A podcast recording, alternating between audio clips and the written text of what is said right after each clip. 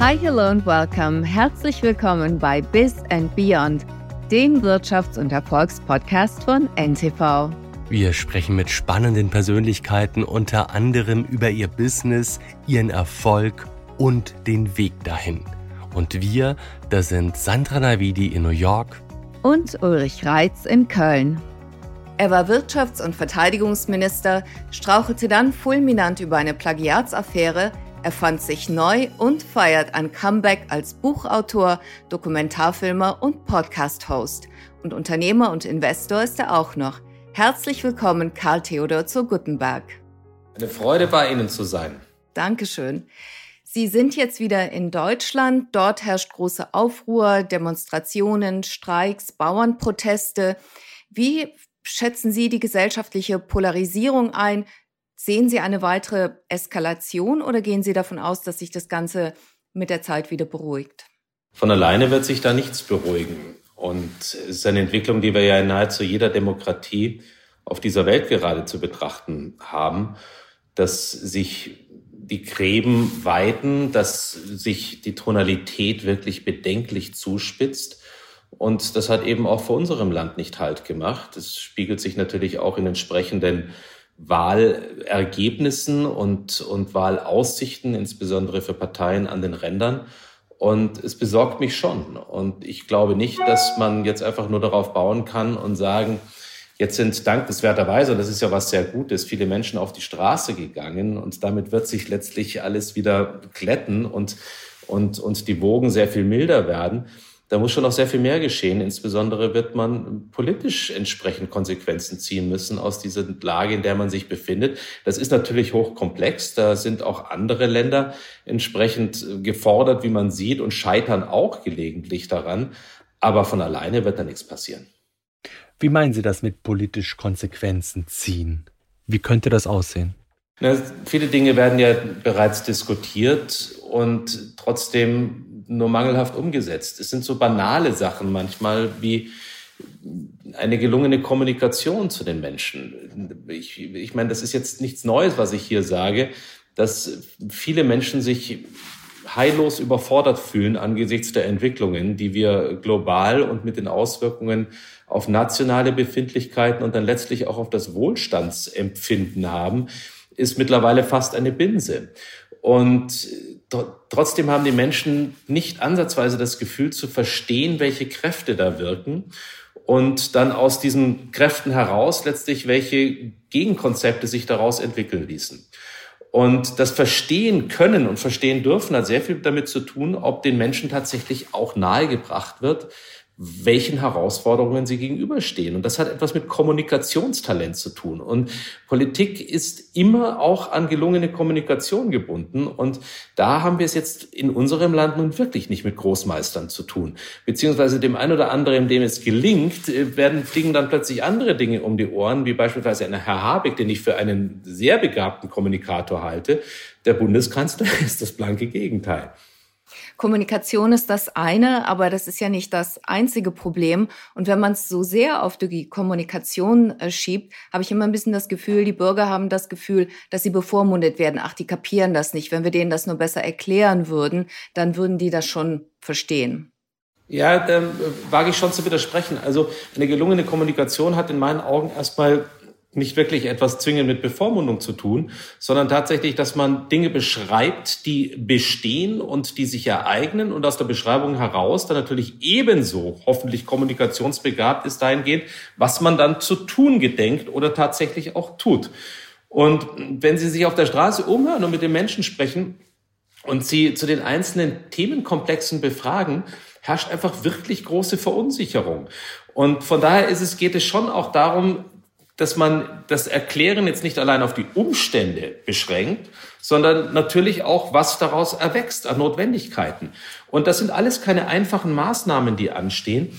Aber wenn dann plötzlich eine Idee in den Raum gestellt wird und das, die, die, die, die, die nächste Reaktion auf diese Idee aus dem politischen Umfeld erstmal das Verhackstücken ist. Also, dass man insbesondere innerhalb einer Koalition, die an den Regierungshebeln sitzt, wo man sich überlegt, Kinder, ihr müsst ja im Grunde letztlich, obwohl ihr drei Parteien seid, trotzdem in der Lage sein, auch ein, ein, ein gemeinsames Stück politische Maßnahmen zu verkünden, hat man immer das Gefühl, dass das einfach eine heillose Polyphonie ist.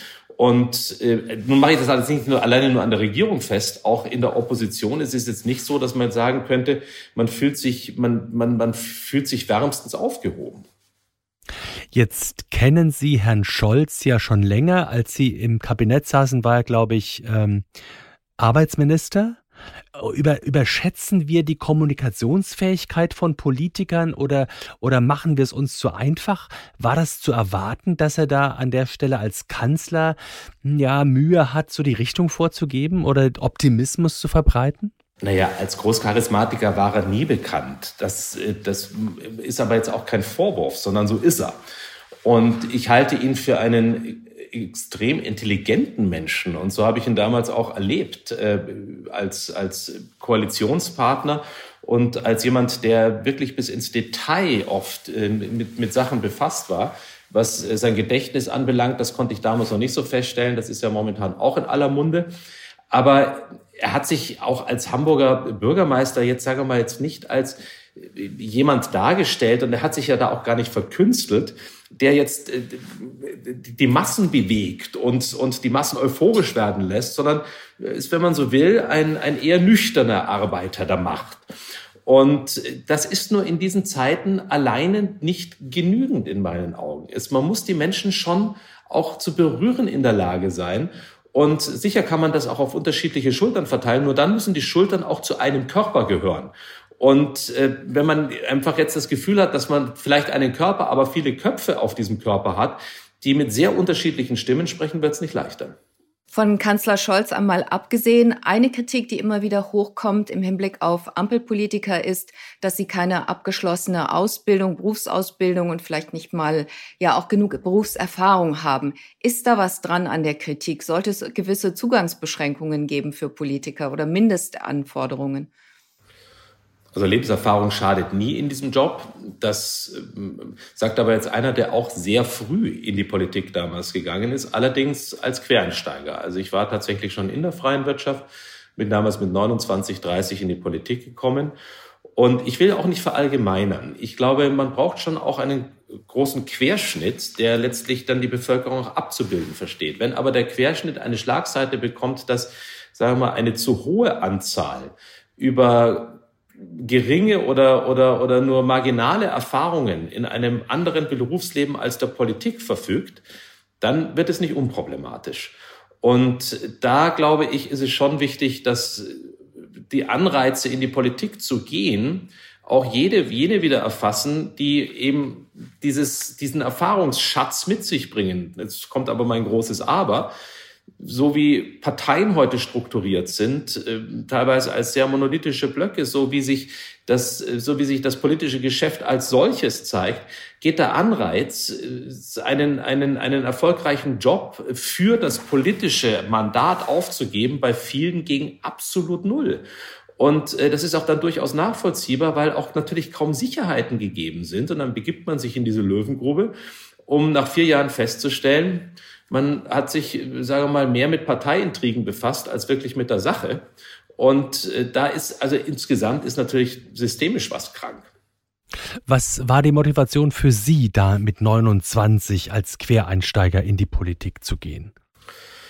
Ich wollte nicht immer nur nörgeln und meine Unzufriedenheit über die damals an den politischen Hebel sitzenden, ähm, an, an den klassischen Stammtischen oder in den Studentenkneipen oder wo auch immer äh, von mir geben und, und ist alleine nicht beim Jammern belassen, sondern es war damals eine Phase, wo ich das Glück hatte, wirtschaftlich äh, unabhängig zu sein.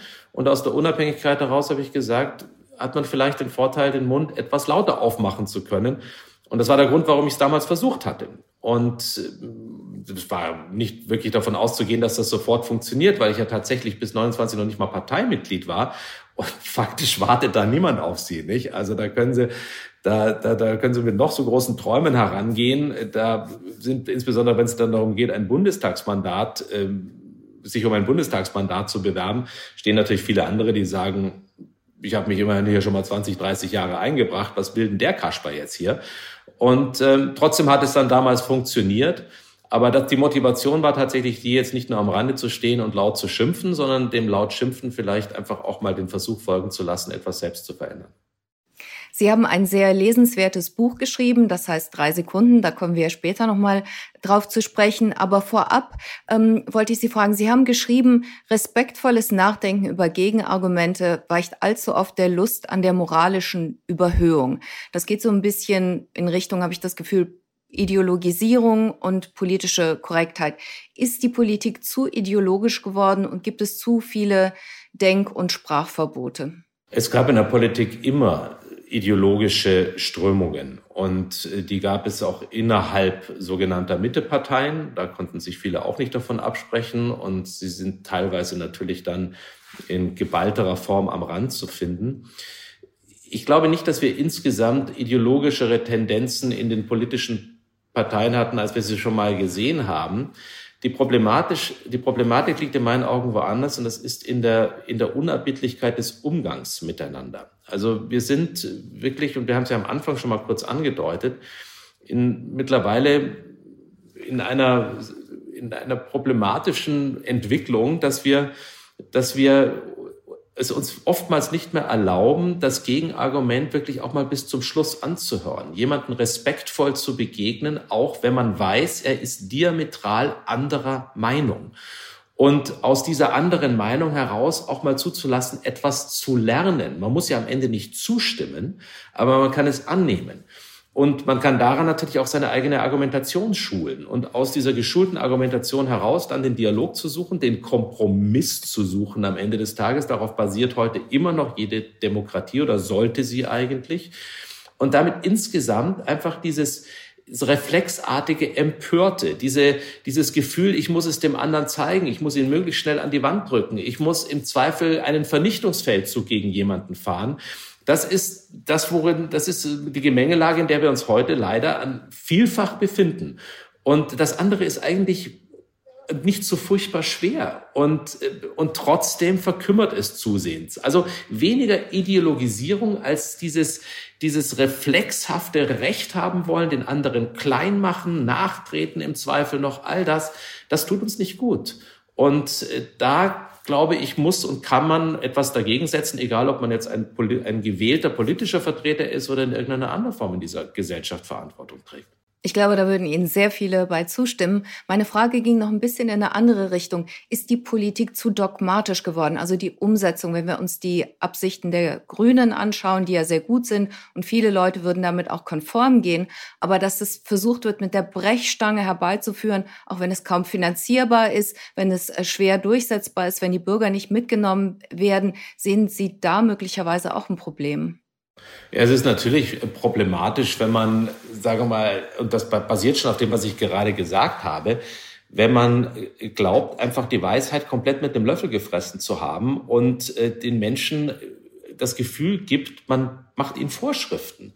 Und letztlich den Menschen nicht so weit ein, ein, ein, eine Basis schafft, wo trotz allem ein, ein Leben und Leben lassen auch tatsächlich möglich ist. Also, dass man, dass man plötzlich mehr und mehr von Denkverboten gesprochen hat in den letzten Jahren, von, äh, von, von gewissen sprachpolizeilichen äh, Ansätzen, die, die plötzlich um die Ecke kommen.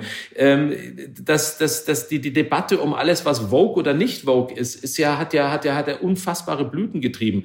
Jetzt ist es interessant, jetzt gibt es momentan so ein bisschen so eine Gegenbewegung. Ein Florian Illies hat vor kurzem in der Zeit geschrieben, wir sind auf Peak Vogue, also wir haben wohl die Spitze erreicht und es kann sich möglicherweise in die andere Richtung bewegen. Ich weiß nicht, ob wir dort bereits sind, aber wir sollten einfach wieder mehr letztlich dass auch mal eine, eine gewisse eine niedrige Toleranzschwelle uns uns uns erlauben und ähm, und und letztlich Menschen nicht sofort verurteilen, bloß weil ein sogenanntes Buzzword irgendwo erscheint. Und ja, jetzt komme ich nochmal zu Ihrem Punkt. Diese Tendenz gibt es, aber sie gibt es jetzt nicht nur bei den Grünen beispielsweise, sondern sie gibt es manchmal in der Umkehrung auch in den konservativen Parteien, wo man sich manchmal denkt, Leute, atmet doch erstmal aus und hört euch doch mal an, was da gesagt wird. Dann führt die Diskussion, führt die Debatte, aber führt sie nicht sofort mit Schaum vor dem Mund. Und weil man bringt ja jedes Mal den anderen sofort wieder auf die Zinnen und von dort, von dort steigen sie dann eigentlich nicht mehr runter. Als Friedrich Merz im Bundestag zum Kanzler gesagt hat, Sie können es nicht. Was haben Sie da empfunden? War das zu viel oder sagen Sie, ja gut, das war immer so in dem Ton? Ich glaube, ein Parlament muss den Satz, Sie können es nicht aushalten. Das muss genauso sehr ein Friedrich Merz aushalten, wenn ihm so etwas entgegengehalten wird. Also Sie können es nicht, halte ich jetzt nun angesichts dessen, was in den letzten Jahrzehnten im Deutschen Bundestag schon so alles von sich gegeben wurde, wirklich für eher eine liebkosende Umarmung fast. Also das, ähm, nein, also das ich finde, das muss ein Debatten, das muss eine Debattengesellschaft aushalten. Das fand ich jetzt auch, äh, das fand ich jetzt nicht so, dass man da mit, mit beleidigt eingerollter Unterlippe äh, da nur noch vor sich hin murmeln muss. Ja. Jetzt waren Sie in der Politik, sind raus, haben lange erklärt, ich, das war's für mich, ich will da nicht mehr hin. Was müsste passieren, dass Sie sich nochmal politisch engagieren? Das, das wird nicht passieren ähm, in dem Rahmen, in dem ich es mal gemacht habe. Also mit Mandat oder mit äh, nochmal in die, wenn man so will, in die professionelle Politik einsteigen. Die Entscheidung habe ich getroffen, aus unterschiedlichen Gründen. Aber das ändert nichts daran, dass, dass wir uns insgesamt als Gesellschaft äh, trotz allem für eine Gesellschaft engagieren. Und das ist dann, wenn man so will, ein mittelbares, manchmal politisches Engagement, manchmal ein an Themen ausgerichtetes Engagement, manchmal allein an der Frage, die wir vorhin ja auch schon miteinander besprochen hatten, welchen Beitrag kann man leisten, dass sich etwas in der Tonalität unserer Gesellschaft verbessert. Und äh, das kann man als politisches Engagement begreifen, aber es ist kein, es ist kein berufspolitisches Engagement, sondern es ist ein Engagement eines, eines Bürgers und, und, und, und, und eines Bürgers, der sich jetzt auch nicht alleine auf ein Land festmachen lässt, sondern der sich genauso als Europäer begreift oder als Transatlantiker oder als so. Und, und an, an den Dingen lässt es sich festmachen mit der wunderbaren, mit dem wunderbaren Seiteneffekt, sich keiner Wahl stellen zu müssen, sich nicht den ganzen Schweinereien stellen zu müssen, die sich im politischen Geschäft abspielen, auch immer mal wieder die Bremse ziehen zu dürfen, nicht mehr seine eigenen Eitelkeiten bedienen zu müssen, etc. Also von daher ist das eigentlich eine nicht allzu schlechte Ausgangslage. Sie haben lange in Amerika gelebt und sind als Investor und Unternehmer, haben Sie einen guten Überblick über verschiedene Industrien. Sie haben eine Vogelperspektive. Wie betrachten Sie die deutsche Wirtschaft? Ist die nur müde? Ist die krank? Droht die Deindustrialisierung? Also die Deindustrialisierung befürchte ich nicht, weil wir einfach weiterhin auch Kernkompetenzen haben, um die uns immer noch viele beneiden. Aber der Neid schwindet. Und diese Kernkompetenzen gilt es zu verbinden und zu verknüpfen mit, mit Entwicklungen, wo wir eben nicht an der Spitze stehen, aber wo wir zwingend die internationale Anbindung brauchen. Also wenn ich beispielsweise an unsere wirklich äh, armselig entwickelte Digitalisierung denke, äh, die für eine Schlüsselindustrie, um zukunftsfest zu sein, heute auf höchstem Niveau notwendig wäre, da muss man zu der Erkenntnis kommen, dass wir es in Deutschland nicht geschafft haben, uns auch nur ansatzweise in die Spitzengruppe global hineinzubewegen. Aber da muss man eben kreativer über Kooperationsformen und Möglichkeiten nachdenken, wenn man eben merkt, man kann Unternehmen, wie wir sie in den USA vorfinden, wie sie sich in China entwickeln, wie sie in Indien entwickeln, andernorts, bei uns so nicht auf die Beine stellen. Trotzdem, ich mache mir auch Sorgen. Also wenn man als viertgrößte Volkswirtschaft dieser Erde sich äh, und als größte Volkswirtschaft Europas in, in einer Rezession befindet, äh, beziehungsweise wirklich als Schlu am Schluss, äh, als Schlusslicht begreifen muss derzeit, was die Wirtschafts-, also was, was letztlich ähm, die, äh, die, die Wirtschaftskraft anbe anbelangt, dann ist man, ähm, dann ist das nicht einfach mal von der Hand zu weisen. Wenn wir uns dann, wir haben vorhin gerade darüber gesprochen, in der Frage tatsächlich in einigen ideologisierten Grabenkämpfen befinden, also Beispiel Stichwort Schuldenbremse, nicht, wo, wo man einfach immer nur das Gefühl hat, die Maximalposition, aber nicht mehr wird ausgetauscht und man beginnt äh, auf der Stelle zu krebsen. Wenn wir uns ansehen, welchen Bedarf wir haben, welchen Infrastrukturbedarf wir haben. Ich habe Digitalisierung schon mal angesprochen, da gehen natürlich noch viele andere Bereiche mit hinein. Es sind, es sind so viele Ansätze, wo Potenzial gegeben ist, aber wo man momentan das Gefühl hat, wir sind mehr mit uns selbst beschäftigt. Die Amerikaner hatten am Ende des letzten Jahres, in den letzten drei Monaten, wieder ein Wirtschaftswachstum von 3,3 Prozent. Und wir haben uns am Ende des, des, des sozusagen Europas eingereiht. Und das ist alles kein Ausweis, äh, sagen wir mal, die, der, von, von, von Kompetenzen, die einem die Euphorietränen in die Augen treiben. Jetzt diskutiert man in Deutschland ja über eine Senkung der Unternehmenssteuern. Hilft das oder ist das nur so ein Zahnrädchen von vielen und würde gar nicht so viel bewirken? Ich glaube, wir müssen über viele Zahnräder sprechen und es ist natürlich jetzt auch, das ist natürlich die Schwierigkeit, auch dahingehend, was wir zu Beginn debattiert haben. Wenn man alle Zahnräder mit den Menschen diskutiert, überfordert man sie auch. Wenn man aber nur einige herausgreift, die so eine gewisse Signalwirkung haben und eine emotionale Wirkung, greift es wiederum zu kurz. Und wenn wir es mit einer Regierung zu tun haben, wo für die einen der Begriff Steuersenkung der heilige Gral ist und für die anderen äh, schlichtes Teufelszeug. Und dieses Gefühl auch immer wieder vermittelt wird, die einigen sich ohnehin nicht. Dann ist es schon wichtig, dass man sich der anderen äh, Zahnrädchen, wie Sie sie benannt haben, auch dann wieder annimmt. Und, und es sind schon, es sind einfach schon viele Bereiche, um die es dann geht. Also alleine mit der Steuerschraube ist, ist wahrscheinlich noch nicht alles erreicht. Und ich habe ja vorhin schon mal angesprochen, diesen ganzen Themenkomplex Schuldenbremse. Wenn man den nur apodiktisch sieht, egal von welcher Seite, werden wir uns nicht die Spielräume verschaffen, die wir brauchen, um international wettbewerbsfähig zu sein. Haben wir denn noch die Zeit aufzuholen oder wird sowieso schon kaum mehr möglich sein? Doch, das glaube ich schon. Und ich, ich bin jetzt auch nicht einer dieser Defetisten, die sich hinstellen und sagen, äh, es ist Hopfen und Malz für unser Land verloren. Im Gegenteil, wir dürfen nicht vergessen, welche Kräfte hier auch in uns stecken. Aber sie sind, sie sind dringend angebunden und festens angebunden an die Überwindung der, sozusagen der, der gescheiterten drei Abhängigkeiten, die unser Land sich geleistet hat über die letzten Jahrzehnte. Es ist viel diskutiert worden in den letzten äh, Wochen und Monaten, in den letzten zwei Jahren eigentlich. Sicherheitsabhängigkeit mit den Vereinigten Staaten. Wir haben die Energieabhängigkeit über Jahre und Jahrzehnte mit Russland gehabt. Und wir haben eine hohe Exportabhängigkeit mit Blick auf China. So. Da jetzt starr wie eine Schlange dazustehen und zu sagen, um Gottes Willen, ähm, wir stehen jetzt eigentlich blank, nackt wie der Kaiser da, ist sicherlich nicht genug. Es sind ja auch ein paar Schritte unternommen worden, ein paar Schritte, wo man manchmal auch zum Zyniker wird, wenn es jetzt um die Diversifizierung jetzt beispielsweise der Energiequellen geht und all dieser Dinge, mit denen man sich jetzt, wo man da zu Katzbuckeln beginnt im Vergleich zu anderen davor, die man äh, gar nicht laut genug verteufeln konnte, ist ja alles ganz interessant. Trotzdem ist es wichtig, das zu tun.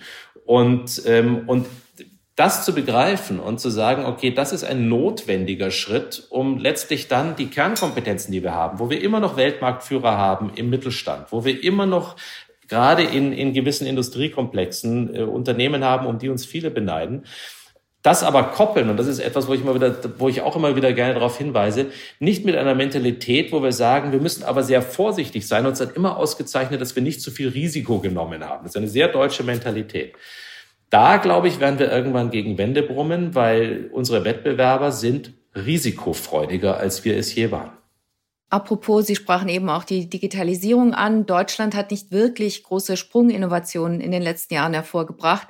Sie haben lange Jahre in Amerika gelebt. Es ist schwer, Amerika und Deutschland zu vergleichen, aber inwiefern kann Deutschland oder die deutsche Kultur sich etwas abschneiden von den Amerikanern?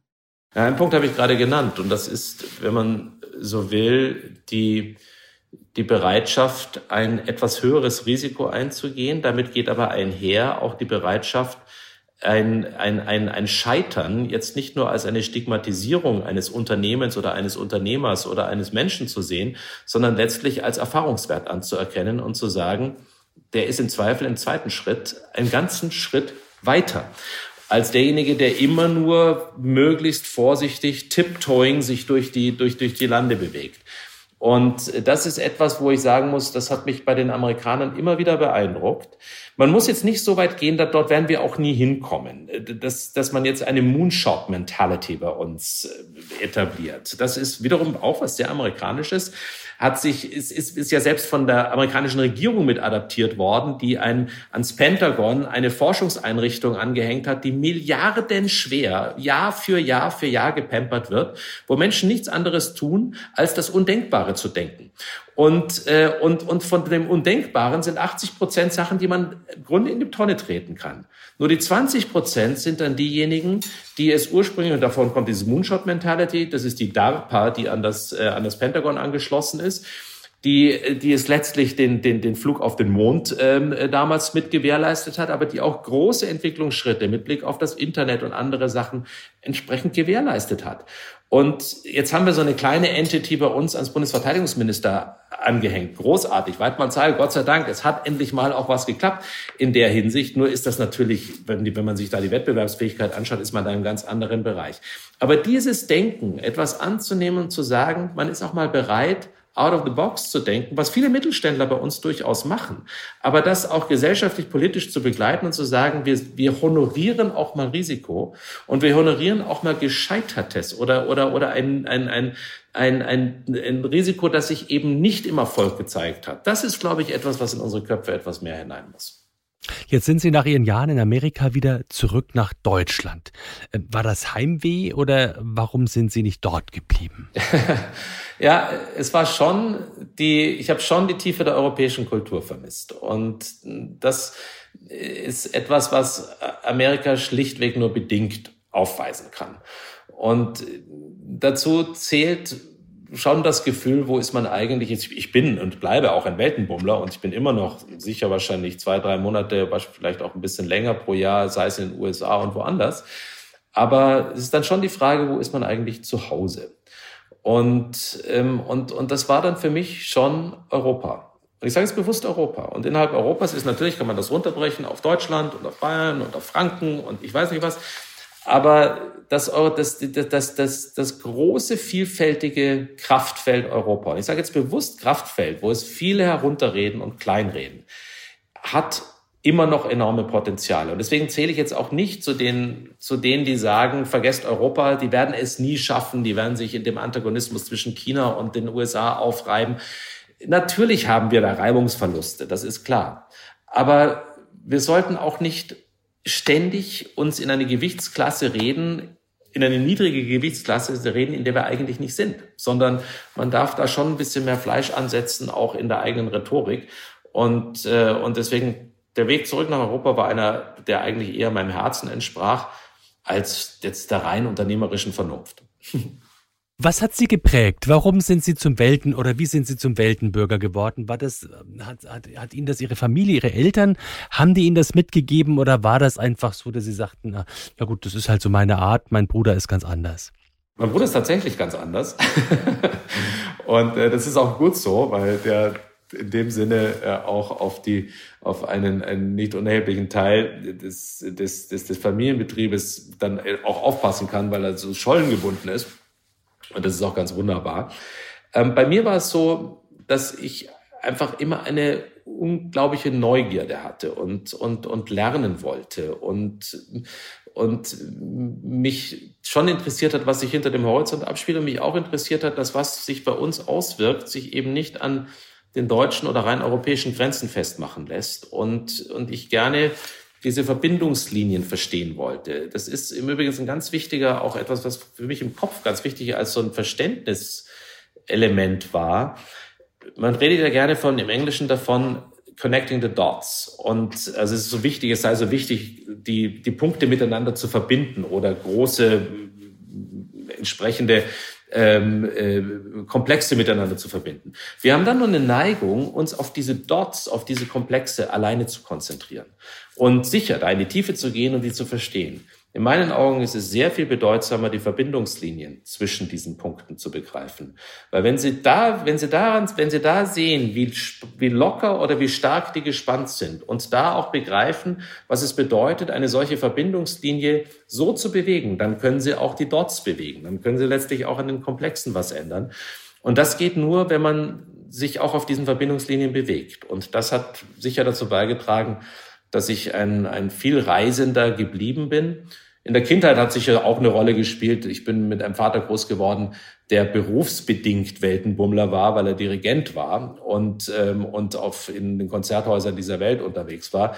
Und wir uns und uns, äh, ob wir nun wollten oder nicht, äh, sehr, sehr häufig da mitgeschleift hat. Und wenn man da jetzt nicht komplett verkümmern wollte in irgendwelchen Backstage-Räumen von irgendwelchen Konzerthäusern, dann hat man sich halt auch Dinge ein bisschen genauer angeguckt, noch mit den kindlichen Augen damals, aber das war vielleicht auch ein Auslöser. Wie darf man sich heute Ihr Leben vorstellen? Wie sieht Ihr Alltag aus? Spannend. Und äh, kein Tag gleich dem anderen und das macht es eben wunderbar. Also ich bin, ich bin relativ ungeeignet für, für sagen wir mal, allzu in, in Stein gemeißelte Routinen. Also zum einen bin ich weiterhin äh, auch noch als Investor unterwegs. Ähm, insbesondere schaue ich da sehr auf neue Technologien, aber solche, die auch verantwortungsvoll mit Blick auf die Zukunft unserer Kinder mit den Dingen umgehen, die unsere Welt bewegen. Ähm, zum anderen habe ich aber sehr, sehr viel Freude daran gefunden, mit einigen Medienprojekten, die ich machen darf und die dem Gedanken geschuldet sind, dem Grundgedanken geschuldet sind, den wir vorhin schon angesprochen haben, nämlich kann man einen Beitrag dazu leisten, dass äh, wir in dieser Gesellschaft etwas, etwas friedvoller miteinander umgehen. Und ähm, auf der Grundlage habe ich zum einen äh, mich in die Produktion von Dokumentarfilmen be begeben und da auch sehr, sehr viel Freude daran, auf der anderen Seite der Kamera zu stehen. Ich kenne es ja nun wirklich, ich kenne ja nun tatsächlich die andere Seite davon und, ähm, und selbst das zu machen, was Sie heute mit mir machen, nämlich Interviews zu führen. Und äh, das mit einem Blickwinkel, wo man den ein oder anderen Trick natürlich auch kennt. Und, ähm, und, und Wie? Was meinen Sie damit mit Trick? Naja, also ich äh, sozusagen den Trick dessen, der interviewt wird, nicht? Also wie man sich aus einer Frage herauswindet oder wie man eine allzu politische Antwort gibt. Und wenn man da selber mal auf der Seite gesessen ist, riecht man das relativ schnell. Und, und das entwickelt natürlich dann auch eine ganz interessante Dynamik, weil der, die Gegenseite das auch spürt. Und ich habe das Gefühl, dass daraus wirklich sehr, sehr interessante, sehr offene Gespräche entstehen. Und, äh, und man an der einen oder anderen Stelle manchmal was aus den letzten Winkel der Nasenlöcher herausziehen kann, was man vielleicht sonst nicht so bekommen hätte. Aber gut, das ist alles äh, Work in Progress, aber etwas, was mir viel Freude macht. Und gleichzeitig sich da auch Themen anzunehmen, die gerne sehr verkürzt dargestellt werden und sich da auch die Zeit zu nehmen, auch mal längere Produktionen zu machen. Also die ersten beiden Filme waren jetzt tatsächlich 90 Minuten Produktionen und, ähm, und dann spürt man mit viel Respekt erstmal, wie viel Arbeit da geleistet werden muss, um überhaupt zu so einem Ergebnis zu kommen. Also das eine sind diese Dokumentarfilme das andere ist an der einen oder anderen Stelle auch mal eine Moderation. Ähm, und dann habe ich, das sind wir ja Kollegen, mit Blick auf den Podcast letztes Jahr das Glück gehabt, ähm, einen Podcast auf den Weg zu bringen mit meinem ehemaligen und äh, geschätzten Kollegen und heute, glaube ich, darf man wirklich sagen, auch Freund Gregor Gysi, wo wir uns auch gesagt haben, lass uns doch mal eine, ein Gesprächsformat herausbilden, wo wir provokant den Titel setzen, Gysi gegen Gutenberg, aber tatsächlich das Gegenteil machen. Uns zuhören, uns ausreden lassen, uns wertschätzen, respektvoll miteinander umgehen und im Zweifel voneinander lernen, obwohl wir von nicht unterschiedlicheren Planeten kommen könnten. Und wir stellen sehr, sehr häufig fest, dass wir in einigen Punkten eigentlich sehr viel näher sind, als dass eine Öffentlichkeit draußen gerne sieht oder gesehen will und damit auch so ein bisschen ein, da wir waren uns nicht sicher, wird das, gelingt das und müssen wir das im Zweifel nach drei oder vier Wochen wieder einstellen, weil eigentlich das alle wahnsinnig doof finden und viel lieber das Gemetzel haben würden. Und, ähm, und wir sehen sehr fröhlich, dass das wirklich exzellent angenommen wurde in den letzten, in den letzten Monaten und dass wir uns da sehr, sehr schön platzieren konnten. So, und dann das dritte ist, ähm, also Quasseln ist das eine, Kamera ist das andere und das dritte ist eine wirklich von mir langjährige Leidenschaft, äh, wo ich mich lange nicht getraut habe, mich tatsächlich auch äh, das öffentlich zu machen. Ich habe immer sehr gerne geschrieben und, ähm, und, und daraus ist letztes Jahr ein Buchprojekt entstanden, eigentlich eher aus einem Schreiben heraus, was für eine, für eine Plattform gedacht war. Und ähm, da habe ich bin ich einfach mal weg vom üblichen politischen Betrachten und ähnlichem, sehr persönlich geworden. Und das mache ich auch weiter und es ist ein, ein weiteres Buchprojekt gerade im Gange. Also es ist alles andere als langweilig gerade und, ähm, und ja, ein fröhliches Leben. Aber Sie hätten auch eine Doktorarbeit nochmal schreiben können. Habe ich doch. Aber das haben Sie immer unter den Teppich gekehrt. Also die zweite. ja. Oder haben Sie das, haben Sie das öffentlich gemacht? Nein, das habe ich nicht öffentlich gemacht. Das haben Ihre lieben Kollegen öffentlich gemacht, als sie das ein paar Jahre später dann doch herausgefunden hatten. Und äh, da ging es mir aber nicht, mir ging es nicht darum, hier eine Arbeit für die Öffentlichkeit zu schreiben oder irgendwelche, irgendwelche gierigen Hyänen zu bedienen oder, oder, oder meine Eitelkeit dabei zu bedienen, sondern das was habe ich faktisch aus zwei Gründen gemacht. Erstens hat mich das Thema interessiert Und zum Zweiten habe ich es für meine Seele geschrieben. Und äh, das habe ich nach dem ersten Mal, weil ich da so richtig aufs Maul geflogen bin, habe ich das auch gebraucht. Und ich habe es deswegen in aller Ruhe in England an einer Universität geschrieben, wo ich auch in Ruhe gelassen wurde und habe mir dafür die notwendige Zeit genommen und äh, führe auch heute gar nicht den Doktortitel, obwohl ich es dürfte. Und ähm, aber das diente einfach der Ruhe meiner Seele. Und ähm, und es hat mir auch Spaß gemacht, dann muss ich sagen.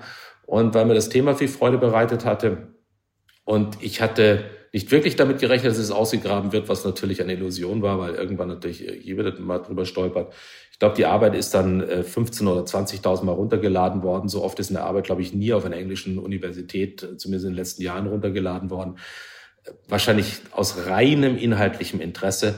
Ähm, faktisch hat natürlich jeder gesucht, ob es irgendwo ein, ein, ein, Plagiat gibt.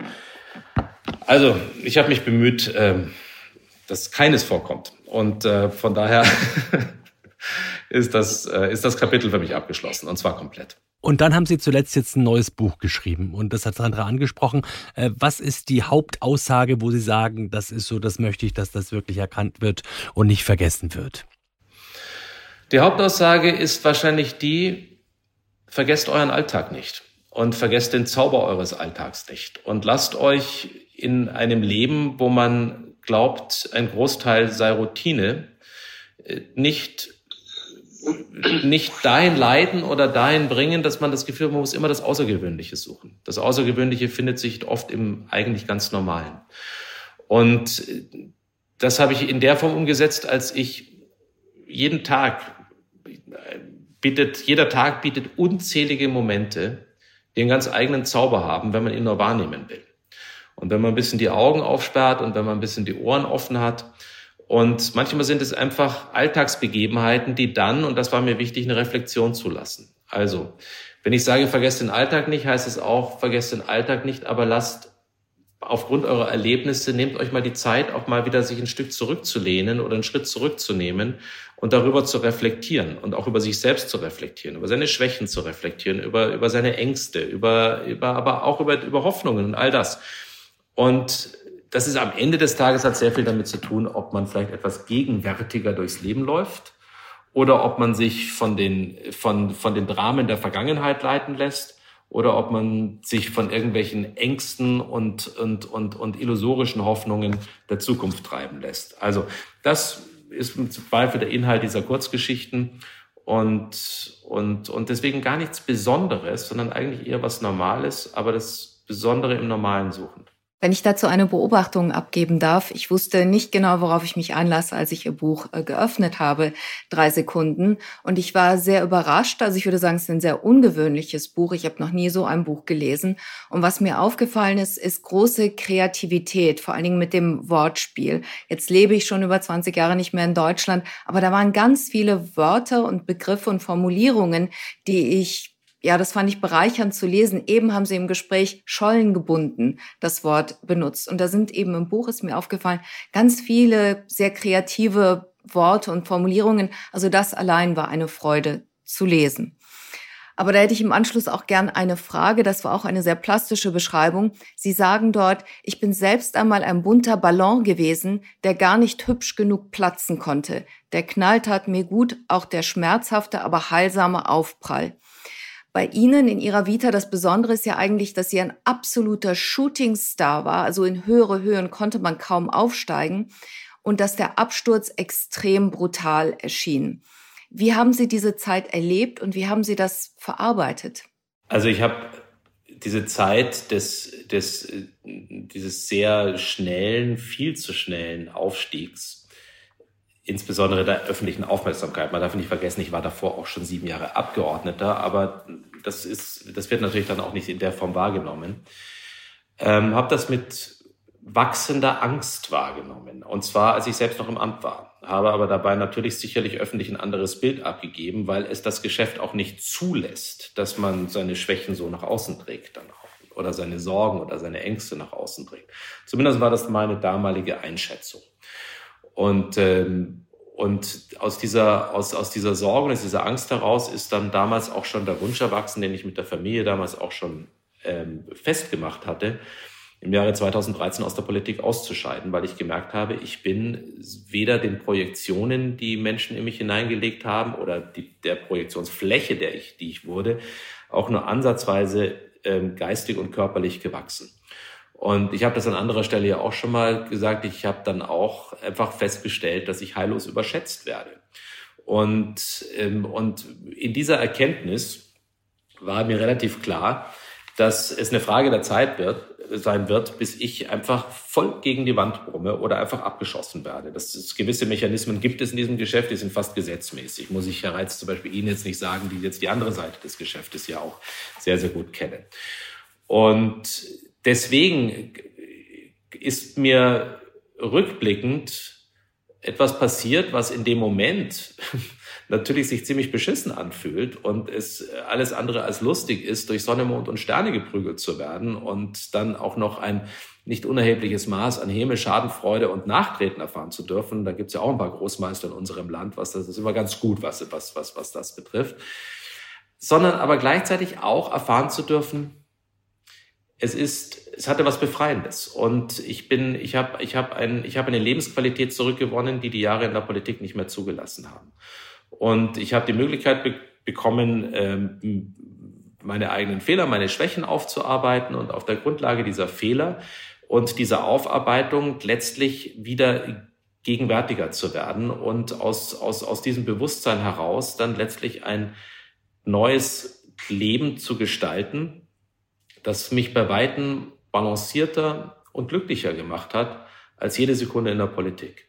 Und deswegen dieser Satz, es konnte mir nichts Besseres passieren als dieser Aufprall, auch die Härte des Aufpralls und äh, auch, auch jede faire, aber auch unfaire Bewertung, die man erfahren hat, weil man dabei selbst auch sehr viel über Menschen erfährt und natürlich auch über sich selbst. Und deswegen bin ich heute dankbar für die guten wie auch die sehr harten und schlechten Momente. Aber es ist für mich Geschichte. Und es ist nun wirklich mittlerweile 13 Jahre her. Also es ist ja schon eine ganze Weile.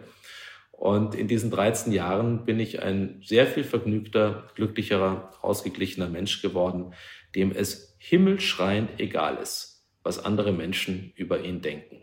Und insbesondere, und das war eine Lehre der damaligen Zeit, dass man sich nicht mit den Augen seiner Feinde sieht, sondern beginnt sich wieder mit den eigenen Augen zu sehen. Und diese Möglichkeit habe ich bekommen und ich habe sie früh genug im Leben bekommen. Aber jetzt sind Sie auf der Straße unterwegs. Wenn Sie in München jetzt durch die Gegend laufen, erkennt man Sie ja möglicherweise der eine oder andere tut das. Wie reagieren Sie dann? Weil der erinnert sich ja an den früheren Minister Gutenberg. Ja, der eine oder andere spricht mich jetzt schon auch auf, auf dem Podcast an oder aufs Buch oder, oder ähnliches.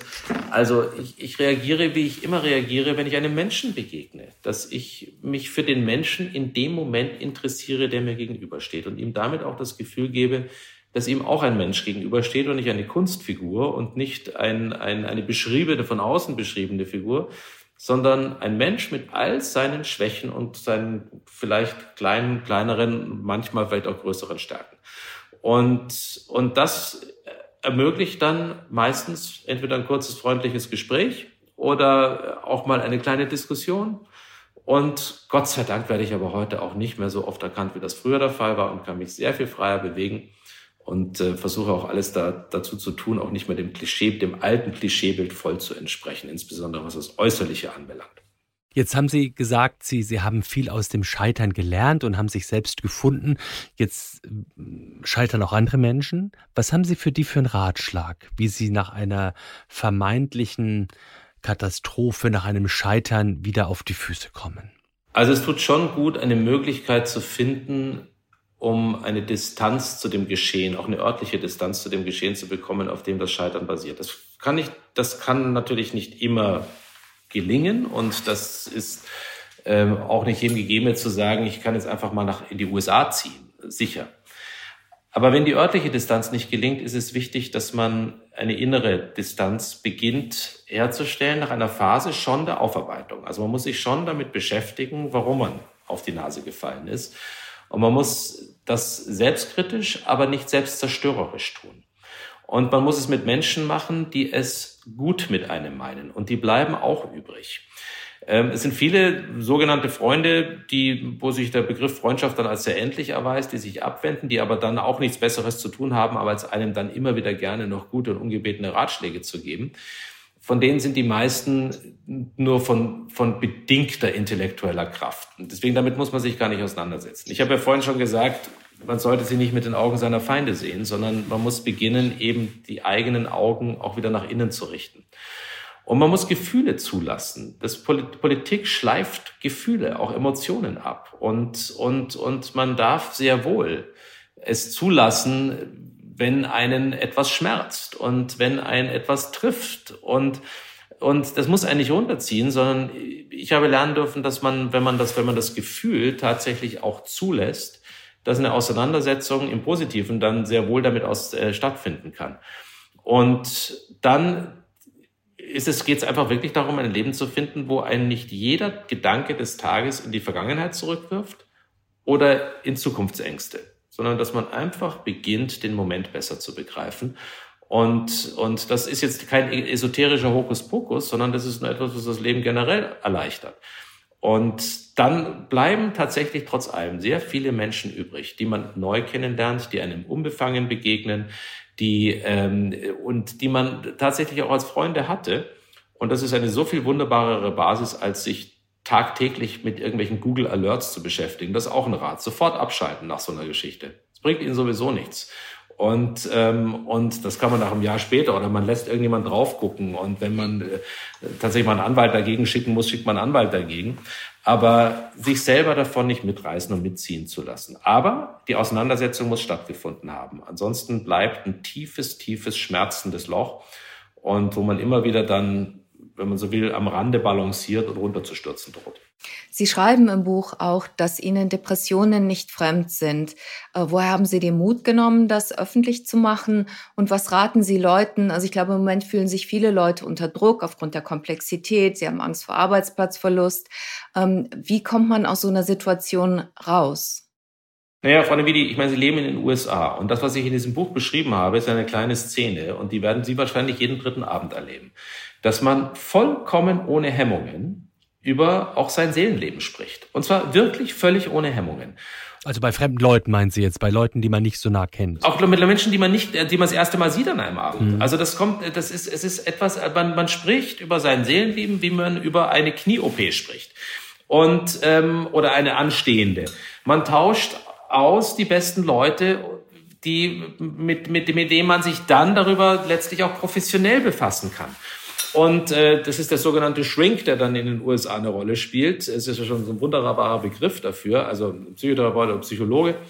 Und es ist, wir reden über eine, eine von vielen Erkrankungen, aber eine, eine wirkliche Breitenerkrankung. In Deutschland sind, ähm, sind über 17 Millionen Menschen haben eine seelische Erkrankung. 17, über 17 Millionen Menschen. Wir behandeln das Ganze aber immer noch in einer Art und Weise, wo wir sagen, bloß nicht darüber reden, nur nicht so viel Schwäche zeigen, um Himmels Willen nicht das. Und ich habe, das war für mich überhaupt keine Überwindung zu sagen, dass ich, dass, dass, dass, dass es bei mir, dass es bei mir auch depressive Momente gab. Und, äh, und dass ich mir dafür auch Hilfe genommen habe. Und ich bin heute in einer Situation, dass ich darüber komplett hinweg bin, aber ohne Hilfe hätte ich es nicht geschafft oder nicht so geschafft, wie ich es geschafft habe. Und, und, und, und deswegen glaube ich, ist es etwas, wo man gar nicht offen genug darüber sein kann und diese scheiß deutsche Verdruckstheit, Entschuldigung, wenn es um solche Themenkomplexe geht, ähm, gleichzeitig aber kübelweise gerne über anderen, all das abzuladen, das im Zweifel dann auch zu solchen Situationen führt, da sind wir großartig darin. Aber gelegentlich mal sich selber den Spiegel vorzuhalten und zu sagen, das ist kein Zeichen von Schwäche, darüber zu reden. Das ist eigentlich ein, ein Erwachsen in Stärke, das zu tun. Und, und, und deswegen, das haben mich schon einige gefragt, Frau Davidi, wo haben Sie den Mut hergenommen? Ich ganz ehrlich, ich habe dafür gar keinen Mut gebraucht. Ich, ich habe es ich hab's für das Richtige gehalten. Und, und klar, wenn mich jetzt da draußen einer anschaut und sagt, das ist, der hat, das ist irgendjemand, der da so äh, kleinen Zweifel auch einen geistigen Schaden hat oder wie auch immer, gut, dann ist dem oder derjenigen auch nicht zu helfen und da muss man einfach drüber lächeln. Sie haben ein Jahrzehnt in Amerika verbracht. Sind Sie ein bisschen amerikanisch geworden? Äh, Ich habe viele amerikanische Eigenschaften sehr zu schätzen gelernt und bei anderen muss ich auch wieder sagen, könnten wir kaum unterschiedlicher sein. Das wissen Sie ja auch. Also wir haben immer so ein bisschen das Gefühl, wir leben so in einem großen Kulturkreis und das ist natürlich vollkommener Humbug. Wir, wir sind tatsächlich schon sehr, sehr unterschiedlich. Und ich habe ich habe vieles an diesem guten, auch, auch motivierenden, auch äh, an dem Spirit, an diesem Umgang mit Scheitern, über den wir schon mal gesprochen haben, und all das, da in der Hinsicht bin ich sicher ein Eck amerikanischer geworden. Und ich habe aber in Amerika auch festgestellt, dass ich ein glühender Europäer bin. Und ich bin wahrscheinlich eher in den USA nochmal europäischer geworden. Jetzt gar nicht deutscher, sondern europäischer geworden, als ich es äh, als ich's war, bevor ich dort rübergegangen bin. Und deswegen bin ich in dieser wunderbaren Situation, sagen zu können, man kann sich doch auf dieser Erde auch die Dinge für sich herauspicken, die einem im eigenen Leben am meisten Stabilität geben. Und da haben bei mir beide Kulturkreise enorm viel dazu beigetragen. Und deswegen bin ich stolz, beide Kulturkreise ein bisschen kennen zu dürfen. Und, ähm, und bin der Letzte, der mit diesen üblichen Reflexen gegen die einen oder gegen die anderen wettert, Beide haben Großartiges zu bieten und beide haben ihre ganz großen Herausforderungen, ganz ohne Frage. Eine Kritik, die immer geäußert wird gegenüber Amerikanern, ist, dass sie oberflächlich sind. Ich teile diese Auffassung nicht. Wie sehen Sie das? Ich halte das auch für einen kompletten Blödsinn. Und, äh, und zwar, jetzt mal, wenn man sich alleine mal ansieht, welche welche akademischen Leistungen in den USA erbracht werden. Wenn man dann den allgemeinen Satz, die Amerikaner sind oberflächlich, einfach mal über eine Nation wölbt, kann man eigentlich jemanden nur dafür abwatschen. Ähm, das Ganze in dem sanften Sinne, wie ich es vorhin gesagt habe, jetzt nicht so, dass man sich sozusagen gegenseitig fertig macht. Man muss das alles natürlich in der Toilette machen, das ist stimmt. Also das würde ich mir selbst widersprechen. Aber ich, ich halte das für eine vollkommene Verkürzung. Ich glaube auch, dass man sagt, in den USA gibt es keine Freundschaften. Die Menschen sind, sind äh, am Supermarkt ist jeder freundlich zu mir. Das ist alles aufgesetzt. Nein, es ist nicht aufgesetzt. Es ist ein, es ist wirklich eine Kultur, die dort gelebt wird. Und ich habe doch lieber jemanden, der, obwohl er einen schlechten Morgen hatte, mir trotzdem mit einem Lächeln einen schönen Tag wünscht, als den Grandler in Deutschland, der glaubt, genau das eins zu eins auf die anderen Menschen übertragen zu müssen. So, das ist jetzt auch nicht äh, pauschal zu sehen, aber es ist schon ein Unterschied.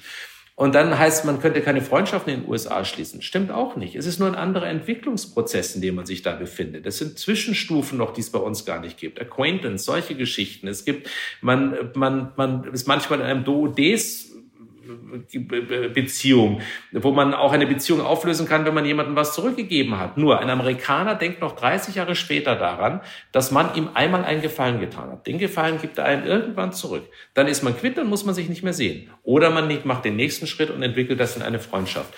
Und von daher, also davon Oberflächlichkeit zu sprechen, halte ich für eine für eine wirklich relativ billige Herangehensweise und ähm, anders. Sie sind anders und zwar grundlegend anders. Und das, glaube ich, muss man eher wahrnehmen, als immer zu glauben, wir sind doch so, so ähnlich und müssten doch eigentlich diese Welt gemeinsam einfach untergehakt ähm, äh, äh, beackern. Das ist auch nicht der Fall, sondern ich glaube, wir müssen unsere Unterschiedlichkeiten begreifen, aber die Unterschiedlichkeiten auch wertschätzen. Aber jetzt gibt es möglicherweise auch einen neuen Präsidenten Trump der kann ja das Bild auf diese Nation auch noch mal ein bisschen verändern. Glauben Sie dir, dass der Amerika insofern in der Gesellschaft auch Schaden zufügen kann? Oder ist das, ist das was, wo wir ja, uns Sorgen machen, weil der politisch führt, aber weil die Menschen in Amerika so bleiben, wie sie sind? Na, also ich muss mal differenzieren. Zum einen ist Trump ähm, auch Symptom einer Entwicklung der letzten Jahrzehnte. Also Trump ist nicht seine eigene self-fulfilling prophecy, sondern es ist ein, seine Entwicklung in den USA, die zunehmend auch gesellschaftliche Spaltungen geschaffen hat. Und die kann man auch nicht wegreden, die kann man auch nicht kleinreden.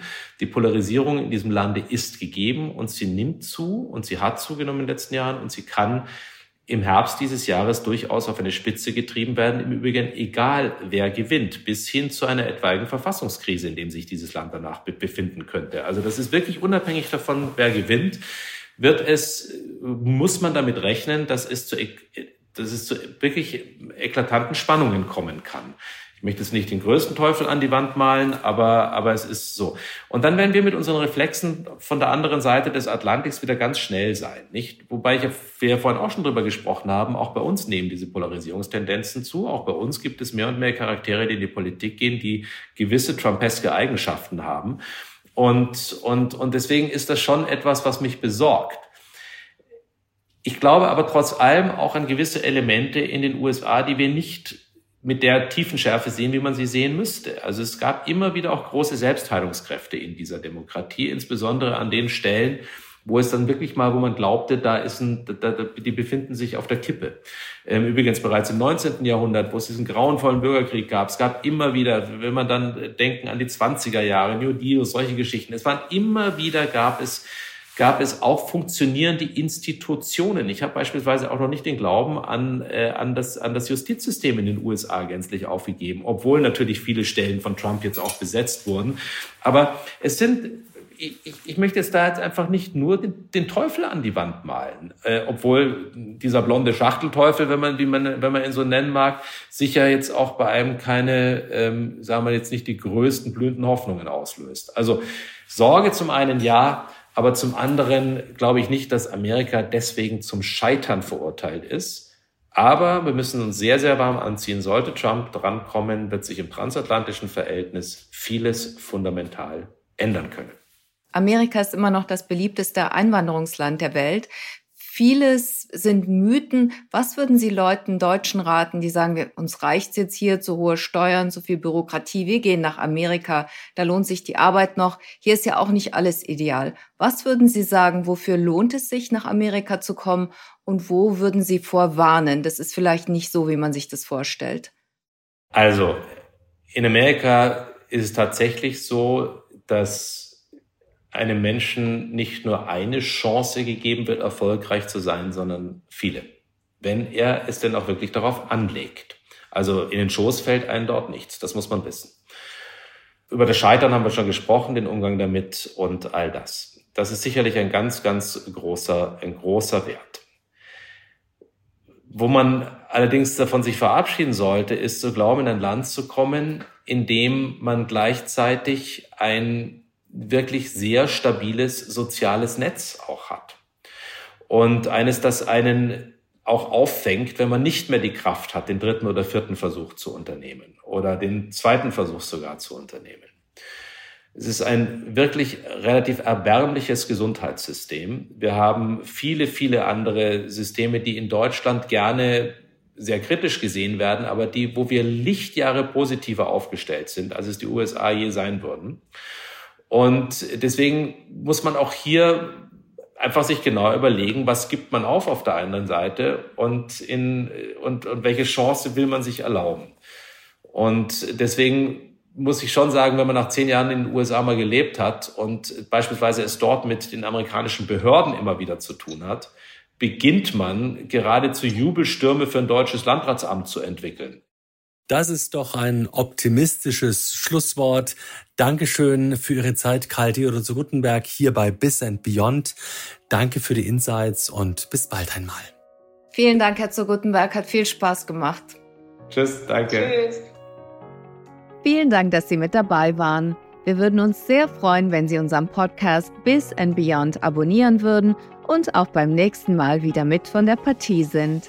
Sie hörten Bis and Beyond, den Wirtschafts- und Erfolgspodcast von NTV. Produziert wird dieser Podcast von Andolin Sonnen aus dem Team der Audio Alliance. Die Redaktion übernahmen Sandra und ich. Vielen Dank fürs Zuhören und bis in zwei Wochen. Tschüss. Goodbye und bis zum nächsten Mal. Ihre Sandra Navidi aus New York und Ulrich Reitz in Köln.